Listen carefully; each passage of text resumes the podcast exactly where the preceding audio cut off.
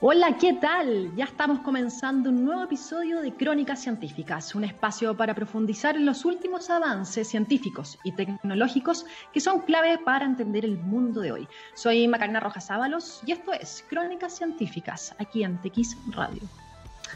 Hay algo que en general no solemos reparar los habitantes de una ciudad es en las aguas residuales o las aguas servidas, que es como usualmente las llamamos.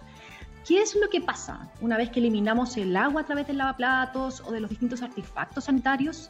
¿Qué pueden decir las aguas servidas de una población? ¿O qué tan descabellado, por ejemplo, es pensar que este tipo de recurso no puede ser solamente, o sea, nos puede caracterizar, perdón, e incluso nos puede dar información del estado de salud de un grupo de nosotros? Lo cierto es que sí, saberlo, los residuos que dejamos ir sin mayor reflexión son una pequeña huella de nosotros, y al medirlos podemos determinar los medicamentos que se consumen o medir la cantidad de microorganismos patógenos, como por ejemplo las bacterias y los virus. A los que ya se dieron cuenta de qué va este programa, les pido, les pido que nos esperen unos minutitos. Y a los que no, los invito a seguir con nosotros porque a la vuelta de la canción estaremos con el investigador Jorge Olivares para conversar sobre ambientes acuáticos, fuentes de información y trazabilidad de patógenos. Porque, ¿qué podemos sacar en limpio de las aguas servidas de esta pandemia? Nos vamos con música y ya volvemos. Y ya estamos de vuelta aquí en Crónicas Científicas. Eh, hoy estamos con Jorge Olivares, que es académico de la Pontificia Universidad Católica de Valparaíso y además es investigador del Núcleo Milenio para la Investigación Colaborativa en Resistencia Antimicrobiana, también conocido en, en magnitud como MicroR, ¿no? Eh, Jorge, muy bienvenida esta mañana. Hola Maca, ¿cómo estás? Muchas, muchas gracias por la, por la invitación y, eso, muy agradecido por estar aquí. A ti por, por, conectarte tan tempranito aquí, que estamos ya hace un rato medio probando equipos y todo. Exactamente. Jorge, em, llevas un tiempo que he dedicado ya al estudio y al monitoreo de las aguas servidas, de ríos y, y, y de, la zona central principalmente de Chile. Eh, la idea era es caracterizar la población bacteriana y que hay ahí. Y aquí, bueno, salen varias preguntas, porque más allá de la población bacteriana, los patógenos que vamos a profundizar, me gustaría saber qué información podemos obtener de una muestra de agua servida. A ver, bueno, con respecto a, tu, a la primera parte, ¿no? O sea, la verdad que con el núcleo Milei nosotros llevamos ya algún tiempo investigando todo lo que son los ambientes acuáticos, ¿no? O sea, los ambientes acuáticos en, todo su, en todas sus diferentes formas, ¿no? Aguas dulces, aguas saladas y las aguas servidas ¿cierto? Son sin duda alguna un otro ambiente acuático más, ¿no? Que, eso es lo más, lo más choro de todo, es otro ambiente acuático más y nos provee una información que ni siquiera tú te puedes imaginar o muy poca gente se imagina de lo que nosotros podemos encontrar ahí. Finalmente, todo lo que nosotros hacemos, todo, las, todo lo que las personas hacen, finalmente se ve reflejado allí, se ve reflejado en, la, en las aguas servidas. nosotros, eh, cualquier cosa que consumimos va allí y, podemos ver perfectamente que, eh, que está eliminando la gente, ¿no? ¿Cuáles son los hábitos también? Eh, es súper heavy porque podemos tener una huella también, no sé, drogas, medicamentos, ¿no? Exactamente, bueno, o sea, como, como o sea, la lógica o lo, normal, ¿cierto? Es que no todos los medicamentos, no todas las sustancias que nosotros consumimos, ¿cierto? Son absorbidas completamente por nuestro cuerpo. Exactamente, y eso, o los desechos de estas sustancias después del metabolismo, son todos ellos eliminados. Por tanto, eh, podemos saber perfectamente qué cantidad de medicamentos está consumiendo la gente, qué tipo de medicamentos está consumiendo la gente, y eso, eso por ejemplo, no sé, la cantidad de ansiolíticos que está consumiendo una, una, población determinada, la cantidad, por ejemplo, de antibióticos que, no, que los que nos interesa, más nos interesa a nosotros como, como núcleo milenio, pero realmente cualquier sustancia que esté consumiendo la gente, nosotros podemos verla allí, podemos trazarla. Eso es súper interesante porque vamos a entrar los antibióticos al tiro de inmediato, pero o sea, se podría hacer eh, una alianza con, sociólogos, con antropólogos y de verdad ver el estado de la salud mental de los chilenos a través de la trazabilidad de, nuestros desechos, lo cual es súper interesante de, evaluar. Em, un campo de estudio que es alucinante. Sí, totalmente. De hecho, yo, bueno, el, año pasado salió un trabajo en, el cual, ¿cierto?, medían en, el río Mapocho la cantidad de medicamentos que, se podían aislar de allí. Si, tú, piensas que el río Mapocho es una, es una, es agua limpia, agua limpia, bueno, entre comillas, en la cual se vierten eh, un montón de cosas, y ya allí se, podía ver eh, la carga de ciertos medicamentos. Imagínate si nosotros hacemos la retrospectiva antes de que caiga el agua está procesada al, al, al ritmo o sea, la información que tenemos allí, la verdad que es, es, una, es una mina de oro. Sí, está súper bueno eso. Oye, pero también te dedicas a, ver el tema de los de la resistencia antimicrobiana. Eh, sí. En fondo, eh, y eso lo podemos también medir en el agua, que uno diría, pero ¿cómo? O sea, obviamente vamos a encontrar eh, patógenos, bacterias, virus y otras cosas en el agua, pero ¿cómo, cómo medimos que haya resistencia?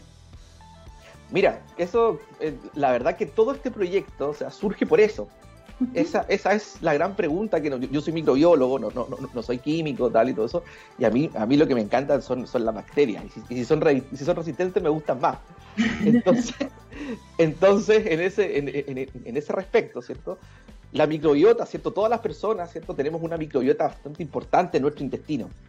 Y cuando nosotros estamos consumiendo antibióticos, cuando tú consumes antibióticos, cuando el médico te receta moxicilina o claritromicina, ¿cierto? Que, es lo que son los antibióticos que más se, recetan en, la actualidad y hay gente que toma antibióticos sin, sin receta, ¿cierto? Sin prescripción, sí. Exactamente, que eso no es, que eso es una, cosa que tenemos que, que, mejorar. Pero bueno, tú seleccionas en tu microbiota bacterias resistentes. Y a su vez, ¿cierto? Esas bacterias resistentes tú las estás eliminando en las heces. Claro. ¿Cierto? y por tanto quedan en el, sistema de, las aguas servidas. De allí que nosotros podemos pesquisar estas bacterias resistentes que están eliminando la población constantemente en, las aguas servidas. Perfecto, entonces, pero una pregunta aquí para, para la audiencia en general. ¿Tú vas tras la bacteria o la bacteria ya se va descomponiendo porque también las bacterias eh, son organismos muy pequeños que también descomponen. Entonces me imagino que por un lado hay bacterias que salen en el fondo, son excretados en el fondo del ser humano que pueden ser resistentes o no, y otras que van también eh, haciendo en, el misma, en la misma agua, van produciendo otros metabolitos, ¿no? Claro. Ahí, por ejemplo, eso, esto eso es extremadamente interesante porque en el, en el, fenómeno de resistencia a los antibióticos, cuando nosotros, cuando se, eliminan, hay tres contaminantes fundamentales y por eso son fundamentales los, los, ecosistemas acuáticos porque se mantienen un montón de tiempo allí. El primero de ellos, el primer elemento de contaminación, ¿cierto? Son, es son los antibióticos en sí, el medicamento, la droga, ¿cierto? Están, están allí. La droga, ¿cierto? Se degrada a veces con cierta rapidez, dependiendo de su estructura química, ¿cierto? Permanece o no un cierto tiempo en el agua. Sin embargo, ¿cierto? Tenemos otros dos elementos que son las bacterias resistentes. Que las bacterias resistentes muchas veces son unas super campeonas, ¿no? ¿Por qué? Porque en, el agua se pueden reproducir, en el agua, o sea, resisten, ¿cierto? El, el, todo la avalancha de condimentos que tiene eh, las aguas servidas y se pueden reproducir y, sobreviven allí. Y aparte, como bien tú decías, eh, ¿cierto? Pueden hacer metabolismo, pueden metabolizar cosas. Y el, último elemento son los genes de resistencia a los antibióticos, que es ADN libre, que se elimina, pero como las bacterias también nuevamente son tan, son tan supercampeonas, toman este ADN. Toman este ADN, lo incorporan en su interior e incorporan estos, estos genes. Son resistentes entonces ahora. Exactamente. exactamente. ¿Y cuál es el peligro? Porque sabemos, por ejemplo, que en Chile el uso de antibióticos, como tú decías, eh, claro, es bajo prescripción médica, pero hay una venta informal en ferias, por ejemplo, que es sumamente alta. Entonces tenemos un, índice de sobremedicación que genera esta, esta resistencia a los antibióticos. Eh, ¿Cuál es el impacto de que tengamos en el fondo una alta resistencia? La ONU decía que para el 2050 ya no van a haber antibióticos que puedan matar bacterias. ¿Es tan así? A ver, exactamente. O sea, a ver, ¿cuál es? Si te lo, te, lo comento en, pocas palabras. Eh, bueno, en, este minuto, eh, las muertes por el fenómeno de resistencia a antibióticos por bacterias infecciosas llega aproximadamente a 700.000 al año. Y se prevé, cierto, que para el 2050 lleguemos a 10 millones de personas. O sea, mucho más de las muertes, ¿cierto?, de lo que ha provocado, ¿cierto?, la, la, pandemia actual. Por tanto, nosotros tenemos que eh, atajar o de alguna forma, ¿cierto?, controlar la dispersión de, bacterias resistentes, resistentes a los antibióticos y elementos de resistencia a cualquier nivel. ¿Ves? Claro, y, claro, es súper difícil porque eh, los antibióticos, o sea, en general la gente toma medicamentos sin prescripción, eso sí, o sea, el, por ejemplo, el ibuprofeno, el panadol eh, y los, los, los, antibióticos, por ejemplo, no, no quedan exentos, o sea, partimos en marzo y tú fuiste parte de los voceros de los investigadores diciendo no tomen antibióticos porque estamos frente a un virus. También hay mucha ignorancia en, en la educación. Eh, en cuanto a la ciencia, de la, cultura científica de la, de la población, eh, ¿cómo nos vamos también haciendo cargo de eso? Exactamente, eso es otra otra de las cosas bien, bien que, tenemos que tomar en cuenta también los científicos y es parte, ¿cierto?, de la, educación hacia la población. En este minuto, cualquier persona, cualquier o, muchas personas, lo que hacen, ¿cierto?, es se sienten mal y toman antibióticos. Es decir, o sea, cualquier síntoma que sea que tú tengas, ya sea eh, eh, que, se ha parecido un resfriado común, ¿cierto? La gente lo primero que hace es tomar antibiótico porque se cura, porque se alivia. Y realmente, ¿cierto? Es un error, porque el antibiótico, primero que todo, solamente va a atacar a las bacterias, no funciona contra los virus. El virus actual, ¿cierto? El, el, el, SARS-CoV, ¿cierto?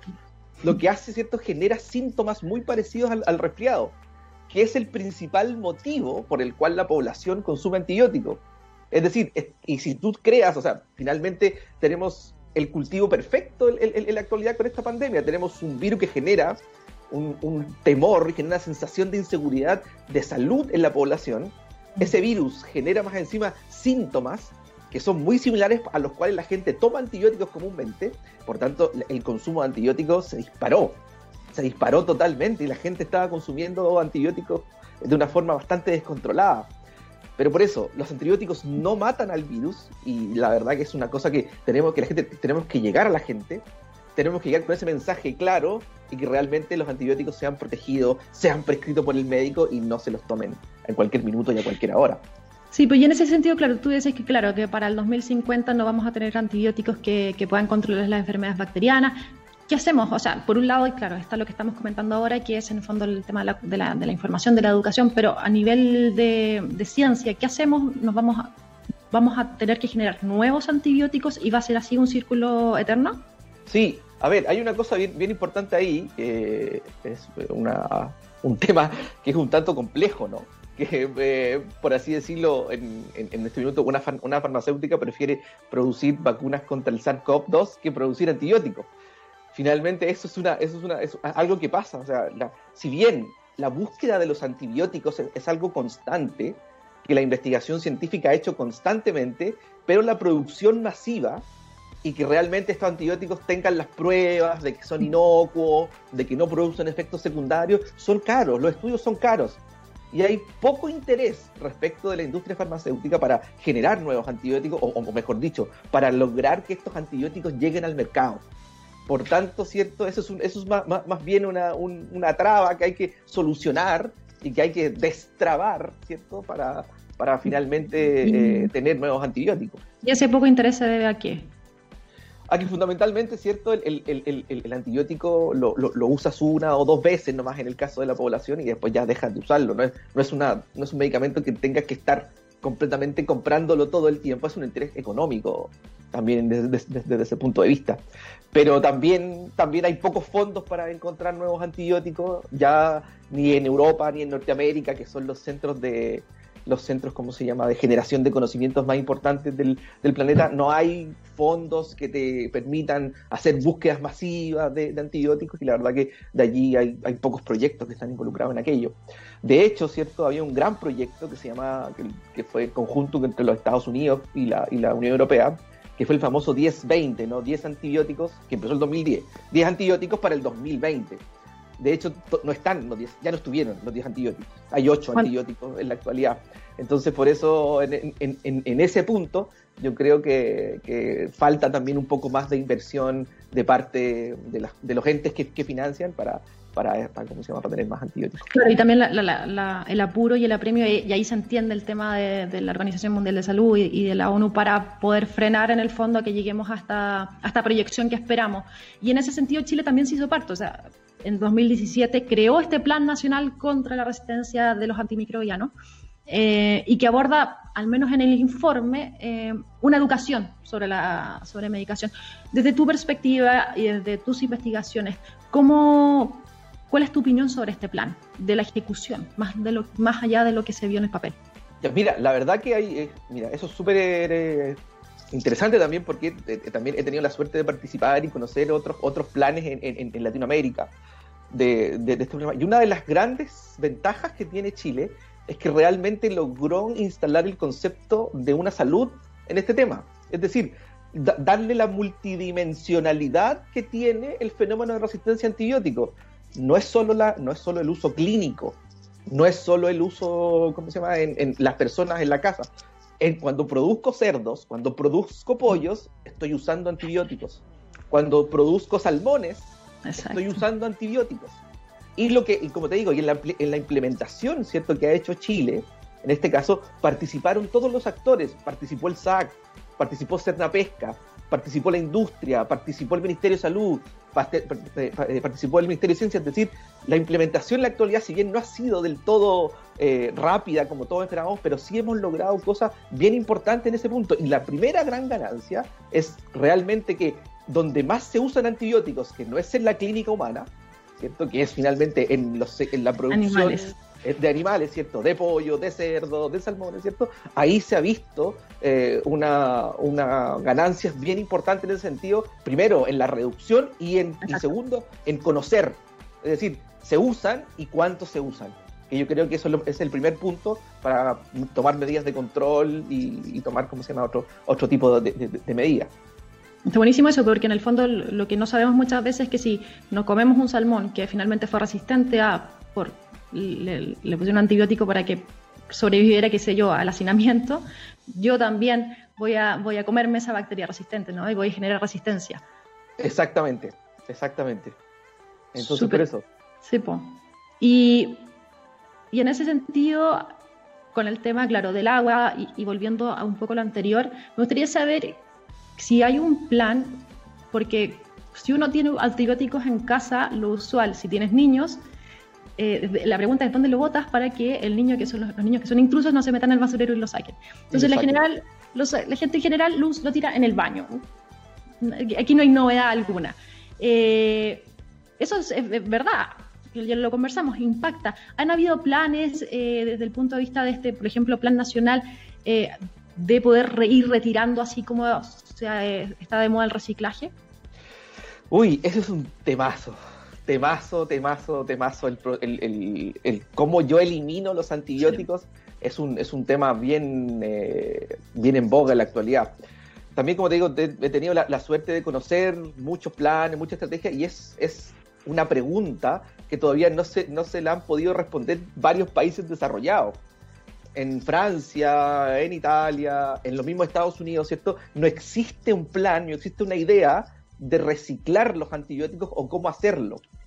Mm. Entonces, eso es una pata coja que tenemos en Chile, no, o sea, no, no, no, como dice el, dicho, cierto mal de mucho consuelo de tontos, ¿no? Pero, pero la verdad es que es una, es, es una, una, cosa que tenemos que abordarla de una forma bien importante. En algunos lugares, ¿cierto? Lo que se hace van y los devuelven a la farmacia pero después la farmacia, ¿qué hace con ellos?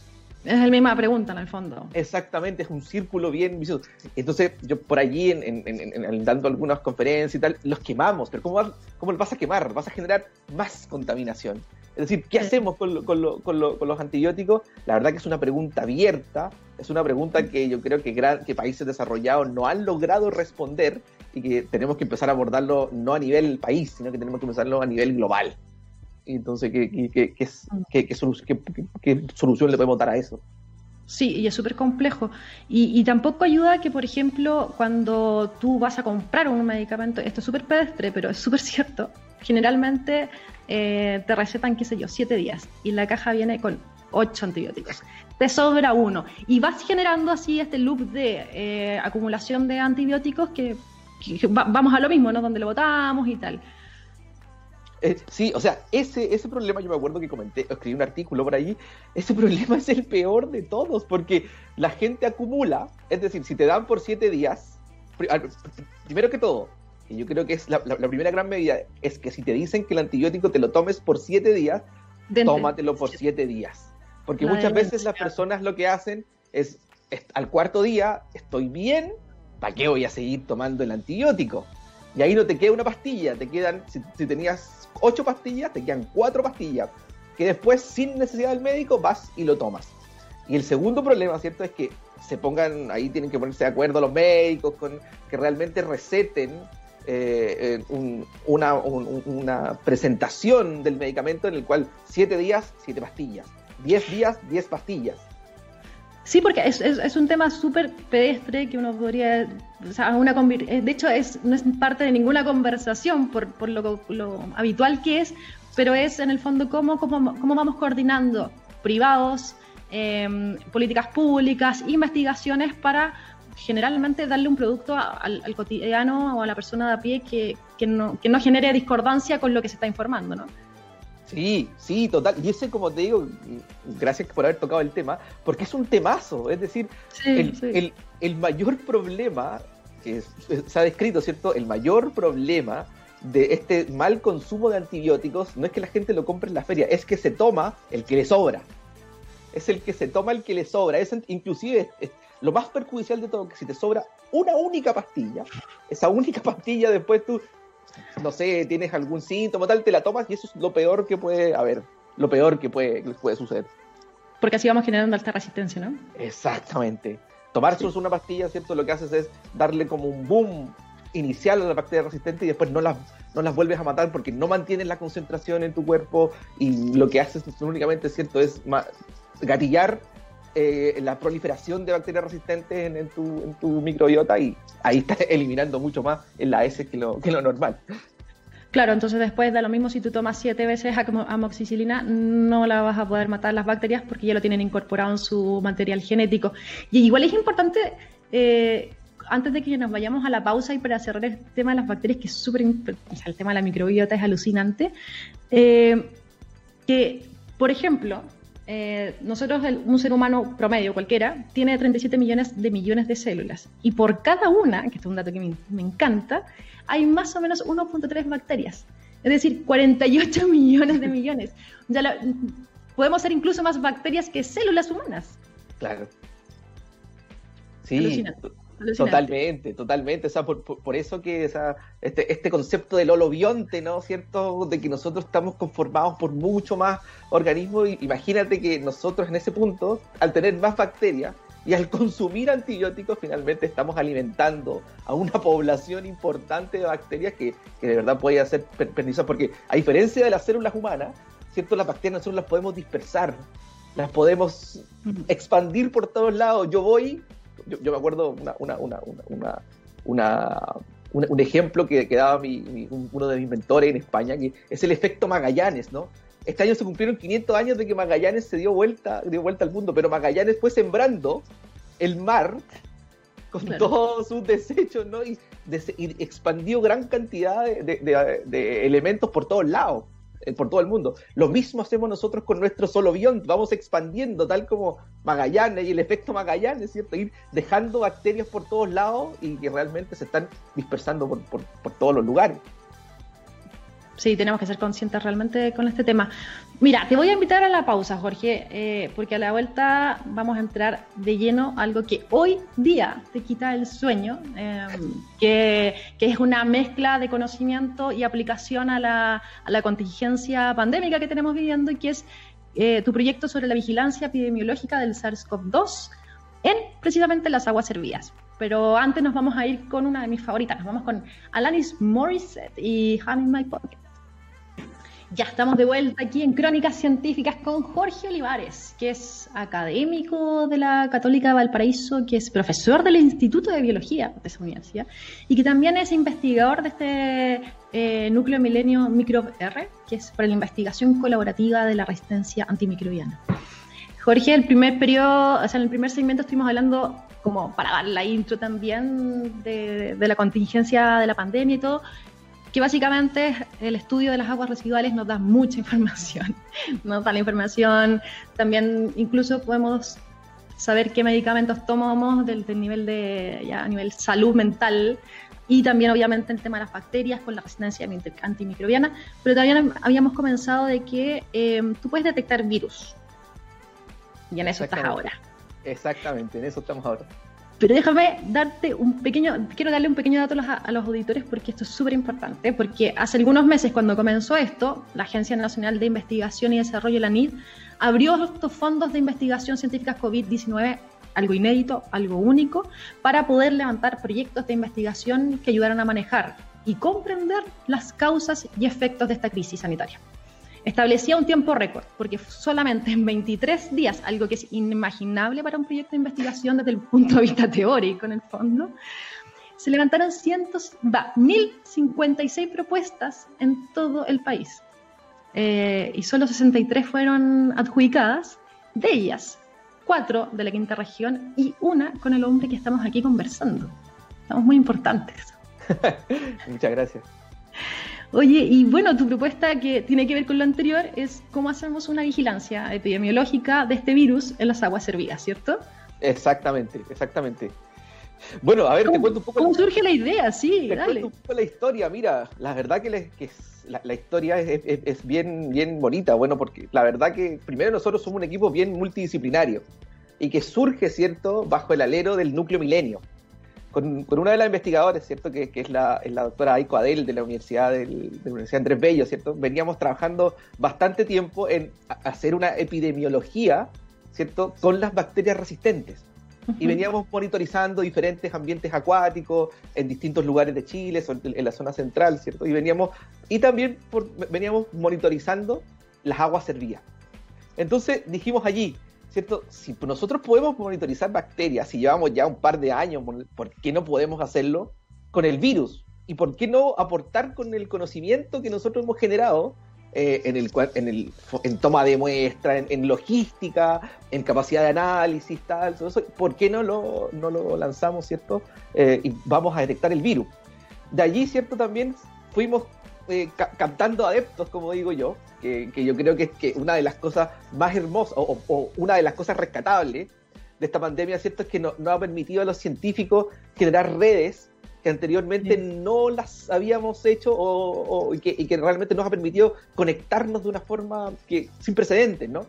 Entonces ahí aparecieron otros, otros integrantes del núcleo de la, de la Universidad del, del, Desarrollo, que es Francisco Moya, que es postdoc de la Universidad del Desarrollo, eh, Sandra Cortés, epidemióloga de la, de la Católica Santiago. Entonces dijimos, armemos un proyecto en este, en este sentido y eh, lancémoslo a la, propuesta. Si podemos hacer una epidemiología con bacterias, si nosotros tenemos los modelos, ¿cierto? Por el cual nosotros hacemos e-, epidemiología con bacterias, que son patógenos también están allí, también podemos hacerlo con el, con el virus. Y así formamos este equipo Universidad Católica del Paraíso, donde estoy yo y está mi postdoc Manuel Alcalde, la Universidad Andrés Bello, que está la, doctora Aiko Adel, la Católica Santiago, Sandra Cortés y Francisco Moya, la Universidad de Desarrollo, lanzamos el proyecto. Fíjate que nosotros dijimos, chutas, hacemos, trabajamos con bacterias, nos no, funcionará con el, con el con el virus, tal, todo eso, o sea, no aceptarán la propuesta si nosotros estamos, no estamos, estamos un poco, no somos virólogos, pero claro, claro, exactamente. exactamente pero como teníamos todo esto, ¿cómo se llama?, detrás, y el apoyo importante también de Aguas Andinas, que es el proveedor de agua de la ciudad de Santiago, ¿cierto? La verdad que le dio potencia al, proyecto y la verdad que pudimos, pudimos adjudicarlo. Sí, claro, ustedes ya tenían como el setting de, implementación, de, cómo hacer y qué no hacer. Eh, en el fondo, cambiar un poco eh, la búsqueda del material genético en el fondo. Exacto, inclusive... igual, igual, es difícil, ¿no? Porque en el fondo la bacteria, bueno, hay una, hay una cosa de, micrómetros, hay una cosa de tamaño que es distinta. Eh, y, cómo finalmente lo hacen para poder trazarlo? Mira, eso ahí lo que, lo, lo, que hacemos fundamentalmente, ¿cierto? primero que todo, ya nosotros tenemos ganadas varias cosas. ¿Por qué? Porque, nosotros, por ejemplo, el, día o la hora a la cual tú tomas la muestra del agua servida es súper importante. Porque, por ejemplo, a, ciertas horas en la mañana la gente se ducha, ¿cierto? Sale un montón, sale jabón, champú, detergentes que eso perjudican a, la detección de cualquier patógeno. Entonces, por tanto, había, que tomar la muestra a, a, una hora del día porque nosotros habíamos visto ya con las bacterias que nosotros sembramos las bacterias, tal, que hay una hora en la cual no teníamos patógeno y por tanto esa hora no, es, no había que tomar muestra, ¿cierto? Entonces, lo que hicimos ahora primero con todo esto ganado, con todos estos elementos, lo que hicimos, ¿cierto? Tomar buscar ciertos protocolos, informarnos, y lo que hacemos es concentrar el virus. Nosotros tomamos una muestra de agua y la concentramos, hasta 100 veces concentramos esa, esa muestra, cosa que no hacemos nosotros con, con, las bacterias, porque las bacterias las crecemos en placa y las podemos expandir. Exactamente, nosotros, pero aquí lo que hacemos es concentrar agua. Concentrar, imagínate, imagínate, 3 litros, 2 litros de agua lo concentramos y, queda en mililitros, en un, lo que cabe en un tubito pequeño. Entonces lo podemos concentrar y de allí nosotros podemos hacer extracción de, de ARN y con la técnica de PCR, ¿cierto? Podemos finalmente cuantificar la, la, ¿cómo se llama? al virus en sí. Súper claro, pero claro, ustedes ocupan la, técnica de PCR, que en el fondo es para, eh, para aumentar aún más esta cantidad del material genético y saber también cuánto. Si es la misma técnica, ¿cuál es la diferencia? O sea, me puedo llegar a imaginar que, claro, el coste de esto que te permite trazar quizás un sector versus hacer un PCR para una persona en particular, ya, es una ventaja, ¿no? Claro, sí, exactamente. A ver, mira, lo que hacemos nosotros es, es cuantificar el virus. Cuando, cuando tú tienes, eh, cuando tú le tomas una muestra a una persona, cuando tú le tomas el hisopado nasofaringeo a la persona, tú solo dices sí o no. ¿Tiene virus? No tiene virus. Que yo creo que es, es, es suficiente para determinar que la persona es portadora del virus y que constituye un riesgo para la población, ¿no? En este caso, ¿cierto? Nosotros lo que hacemos es, es cuantificar, nosotros hacemos una, una curva patrón, ¿cierto? Con, porque nosotros lo, lo, que hicimos fue tener genomas equivalentes del virus. Entonces, lo que hacemos es hacer una curva patrón y al movernos por esa curva patrón, nosotros podemos decir, tenemos 5 millones de copias del genoma del virus por litro. Nosotros tenemos 100.000 copias del genoma del virus por litro de agua que nosotros estamos, estamos eh, tomando. Es súper importante porque eso, claro, te hace eh, tomar el pulso de cómo va aumentando o va disminuyendo. O sea, el pulso, si vas tomando, por ejemplo, muestras de agua todos los días, ¿no? Exactamente, que, que es, nosotros tomamos muestras a, veces cada, tres días o dos días, o sea, dos días tenemos el, muestreo en la, en la, actualidad. Entonces, esto, ¿cierto? Contrastar la carga viral ¿cierto? En periodos de tiempo muy, muy cortos, lo que nosotros, y, si nosotros, Contrastamos con los datos epidemiológicos de incidencia, que en Chile afortunadamente lo tenemos desglosado por comuna, nosotros podemos hacer una correlación entre la incidencia de una comuna particular con la carga viral, con la carga viral que nosotros encontramos en, la, en, las aguas servidas. Es decir, cuantificamos el virus en las aguas servidas y decimos, vale, si hoy que tenemos 300 personas, 200 personas infectadas en esta comuna y tenemos, ¿cierto?, 10 elevado o 5 millones de copias del virus por litro, o sea, y, eso lo vamos confirmando con el tiempo, le damos potencia estadística en el tiempo, nosotros vamos a poder decir que cada vez que tengamos 5 millones de copias por litro de agua servida, vamos a tener aproximadamente 2.000, 1.200 personas infectadas con el virus en ese territorio en particular. Se hayan hecho o no se hayan hecho el examen, sean sintomáticos o no sean, o sea, o sean asintomáticos, que esa es la, la, gracia, ¿no? Exactamente. En la actualidad, ¿cierto? Lo, que se, la, la epidemiología que se hace del virus es precisamente con las personas que presentan síntomas y que se hacen el PCR. Y las personas que se hacen el PCR, ¿cierto? También son aquellas que han estado cercanas a una persona que haya sido PCR positiva y que haya presentado los síntomas. Si no, ¿cómo se llama? No se hace, la, no, se hace, ¿cómo se llama? Eh, la, la, PCR. Por tanto, hay una gran cantidad de personas asintomáticas que nunca vamos a saber y ellas tampoco nunca van a saber si son portadoras del virus, si algún tiempo tuvieron el virus y ya se liberaron de él, y es un dato ahí que está en la oscuridad. Sin embargo, esas personas van todos los días al baño. Y esas personas todos los días están descargando el virus. Y nosotros podemos precisamente hacer una, correlación y ver, y, ver la, y ver la cantidad que hay allí. Lo interesante de esto es que si ustedes están seteando todo esto, nos permitiría, por ejemplo, a futuro, porque en el corto plazo no va a haber vacunas, así que vamos a estar así un buen tiempo, eh, nos permitiría ir eh, alertando y para no llegar a extremos de, por ejemplo, colapso sanitario. O sea, ya vamos, vamos ayudando en el fondo al ministerio a decir, está bien, no tenemos que llegar a, en el fondo tomar la muestra, algo que tampoco hemos hecho, pero eventualmente en el ideal de los casos a tomar la muestra a todas las personas para poder ir midiendo la pandemia. Claro, la, máxima para cualquier patógeno y para, para cualquier enfermedad infecciosa, estar adelante de él. Siempre tenemos que estar adelante de él, porque cuando te sobrepasa, que es lo que pasó con el, con el tema del, del SARS-CoV, ¿cierto? Ahí tenemos las consecuencias que, te, que, que, estamos viviendo en la actualidad, ¿cierto? El patógeno va mucho más rápido que tú, el patógeno va, va a una velocidad que nosotros no podemos controlar, y de allí, por tanto, que tener una medida que nos permita anticiparnos, una medida, ¿cierto? Que, que como dices tú, no, no nos, nos que, que, que, obtengamos información antes de hacerle PCR a toda la población, claro. eso es como se llama lo que nosotros podemos ver en las aguas servidas. Y por ejemplo, si nosotros determinamos que esta cantidad de virus en las aguas servidas es crítica y que afecta a ese territorio en particular, ¿cierto? Yo puedo establecer cuarentena, eh, eh, ¿cómo se llama? Establecer políticas particulares, centralizadas, y que me, que me, permitan a mí controlar y atajar al patógeno antes de que se expanda. Y yo creo que eso, eso es lo fundamental. Y si lo paramos en un territorio determinado, en una zona determinada, eso va a ser, yo creo, mucho más, mucho más interesante que estar haciendo el PCR a todo el mundo.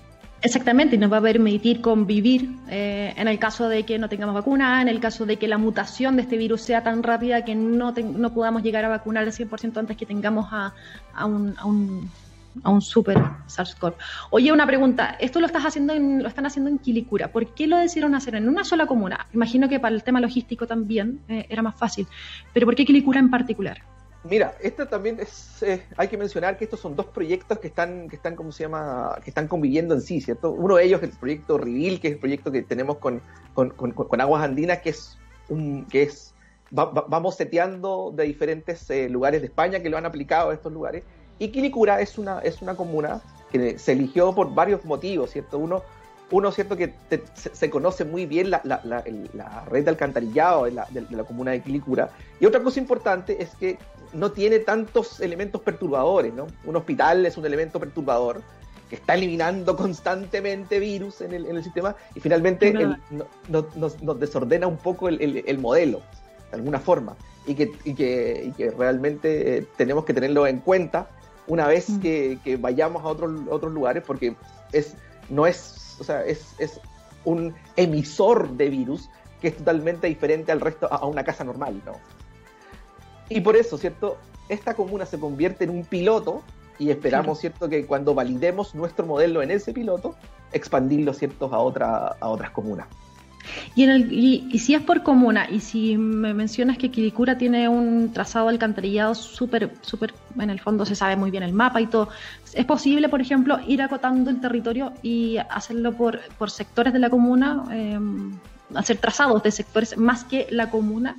Eso, eso sería, eso es, eso es un ideal, eso es maravilloso. Si lo podemos lograr, por ejemplo, aislar manzanas, tal, claro. todo eso, eso sería, eso sería eh, si tuviera, sería una, una, cosa muy, o sea, o, sea, o sea, aislar una manzana, pero también aquí tenemos que hablar cuando vamos a aislar algo, lo aislamos del todo, es decir... Sí, nada entra y sale. O sea, nada entra y sale, es decir, es, es, eso yo creo que una, una de las, voy a pegar una atribución quizás no, no muy, es decir, cuando, cuando se ha hecho en el confinamiento por comuna o el desconfinamiento por comuna y todo aquello, lo que hay que hacer es cerrar completamente la comuna. Si, si pasa locomoción pública por allí, tenemos que cambiar el trazado de la locomoción pública, que no pase por allí.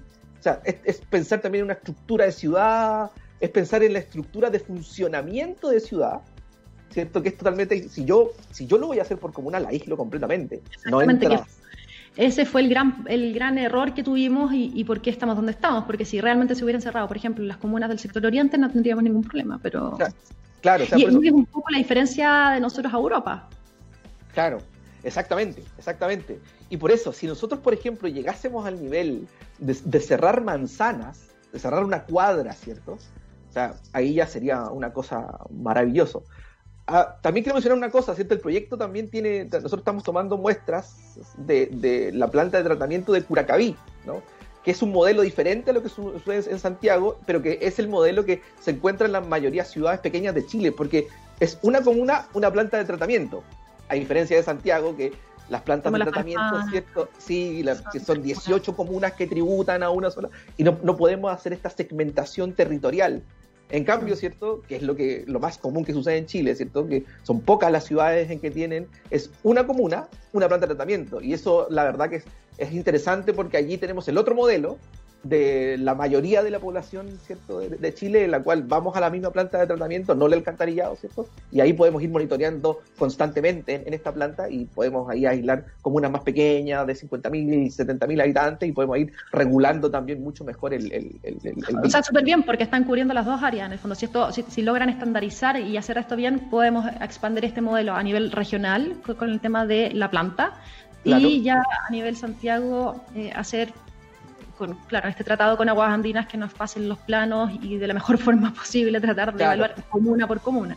Exactamente, exactamente. Ahí tenemos exactamente los dos modelos conviviendo que son pocas, eh, son pocos los lugares eh, que son las grandes, las grandes ciudades, Valparaíso, Santiago y Gran Concepción, ¿no? Que tienen este modelo de plantas de tratamiento, que, o sea, comunas que tributan, muchas comunas que tributan a una sola planta de tratamiento.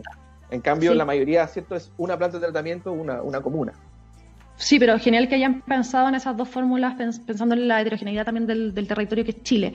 Oye, em, a ver, en el ideal, eh, las aguas servidas se van a, claro, a, este trazado y todo, pero sabemos también que existen sectores de, Chile, particularmente de Santiago, que son muy pobres, y también a, nivel regional, donde eh, las aguas servidas mm, terminan en otras partes. Eh, ¿Qué tan factible es que en este caso de este virus, que es altamente infeccioso, eh, podamos tener eh, contagios a través de las aguas servidas? A ver, una, de las cosas, por lo menos el virus nos da un respiro ahí, ¿no? Que el virus se ha demostrado que el virus no se transmite a través del agua, ¿no? O sea, son aparentemente, ¿cierto? Los estudios del, de la CDC en los Estados Unidos, ¿cierto? Dicen que la probabilidad de que el virus sea transmitido por el agua es bajísima. Por tanto, desde, ese punto de vista, no es, por ejemplo, bueno, yo tenía, tenía ¿cómo se llama?, eh, nueve años cuando fue el gran brote de cólera en Chile, no sé si se acuerdan que fue a finales de los 80 por allí, el cólera se transmite por el agua. Y tú adquirías la enfermedad, si tú tomabas agua servida, el, el, el SARS-CoV-2 tú no lo adquieres por el agua, tú no puedes adquirirlo por el agua. Entonces, desde ese punto de vista, estamos, o sea, a ver, la, situación de estos lugares es muy complejo, ¿cierto? Pero afortunadamente el virus no se transmite por el agua, ¿no? Sí, lo, cual va súper bien. Pensaba un poco porque eh, ahí en la Universidad de Concepción también están haciendo un poco, un poco lo mismo, o sea, de hecho, no sé si metodológicamente es lo mismo, pero, pero también están midiendo las aguas servidas, pero particularmente, y, te lo comentaba antes, de em, el territorio que está cercano a un aledaño, en el fondo, una cárcel, y a eh, un centro sanitario de adultos mayores. Eh, y en el fondo también sería solamente para lo mismo, para medir cómo ha sido o cómo ha ido variando esta carga viral, más allá de la PCR que se haga. Claro, mira, por eso, ahí, ahí claro, ahí son, son, dos, son dos focos eh, interesantes de investigación, porque claro, por ejemplo, probablemente la, cárcel, que son una cárcel o un centro de ancianos, son centros de, si, si, llegase a haber algún contagio allí, ¿cierto? Es fácilmente que mucha población lo adquiera y se disperse con mucha facilidad. Por tanto, son elementos perturbadores, como que, yo le llamé en el, caso de nuestra investigación, pero que también son súper importantes investigar. ¿Por qué? Porque son focos de virus. Están, están emitiendo virus, ¿cierto? Están liberando virus eh, de forma muy, muy importante, inclusive por eso, si yo lo hago, si yo a, la salida de estos, de estos recintos, ¿cierto? Yo tampoco tengo la necesidad de, testear a toda la población carcelaria. O no tengo la necesidad de testear, ¿cierto?, a todas las personas que están viviendo en el, en el centro de acogida de ancianos, en el asilo de ancianos, ¿cierto? Entonces, de allí eh, es también extremadamente interesante esta aproximación. Mm ya que te evita, ¿cierto?, tomar, eh, eh, hacer, hacer el examen a todas las personas que, están en estos puntos, ¿no? Oye, ya que estamos en esto de monitorear virus y hacer vigilancia epidemiológica para este, y si eventualmente tenemos la secuencia de cualquier otro virus, también lo podríamos extrapolar a hacer una vigilancia epidemiológica de cualquier virus. De todo, de todo. Por, eso, o sea, por eso, imagínate, nosotros podemos monitorear la Querica coli que causa problemas ciertos importantes, podemos monitorear enterovirus, podemos monitorear norovirus, podemos monitorear un montón de cualquier cosa que nosotros podamos pesquisar por eso yo creo que, eh, o sea, en muchos lugares del mundo, ¿cierto? Se está pensando, eh, se está pensando seriamente en que, es que este monitoreo pasivo, finalmente, que es a través del agua servida, sea una herramienta fundamental para medir casi cualquier cosa, medir cualquier patógeno. O sea, en el fondo te permite tomar medidas eh, políticas a nivel eh, también epidemiológico mucho más fácil y más rápido que crear una vacuna, que, que, en el fondo esta lucha también política. Claro, y, y, es una, y es una información que está allí. Sí, está allí que no, que cómo se llama, que no tenemos Hay que saber usarla. Exactamente, exactamente, no tenemos que ir a una persona, esa información está allí. Ya, mira, se te abrió otra línea de investigación súper interesante, como mira. de microbiólogo a, a, pololeo con, con los virólogos. exactamente. Oye, eh, Jorge, te quería dar las gracias, se nos pasó el tiempo volando. Súper interesante la conversación. Más adelante vamos a, cuando tengas ya resultados preliminares, por favor, avísame que tenemos aquí un espacio para conversar, porque esto, esto se va a replicar, o sea, tenemos que replicarlo para todas las comunas y, y yo creo que en el mediano plazo, idealmente para todo Chile. Sí, sería lo ideal y que ahí si, alguna vez si alguna entidad autoridad nos escucha, que siempre que esperamos que los científicos que por allí algún oído interesado nos escuche y que realmente se ponga se ponga más énfasis en esto y podamos podamos desarrollar estas medidas y aplicarlas con, la efectividad que tienen. ¿sí? O sea, por, por, lo pronto ya tuvieron el respaldo económico mediante este concurso, necesitamos que quizás que ahora el Ministerio de Salud se ponga, los tome más en cuenta. Claro, pero ahí por eso, como, lo, que se logró con el, con, el plan, con el Plan Nacional de Resistencia Antimicrobiana, no solo el mm. Ministerio de Salud, el Ministerio de Salud, el Ministerio de Medio Ambiente, el Ministerio de Ciencia, ahí se puede hacer algo bien, bien importante, multisectorial nuevamente, que es lo que hacia donde tenemos que apuntar y podemos resolver los problemas globales. Absolutamente. Jorge, nuevamente, muchísimas, muchísimas gracias. Los invitamos, como siempre, a escuchar el podcast. Hoy día en la tarde va a estar. Y, y bueno, escuchar en general crónicas científicas, donde siempre van a poder encontrar distintas conversaciones que son claves para entender el mundo de hoy. Un abrazo, chao, chao.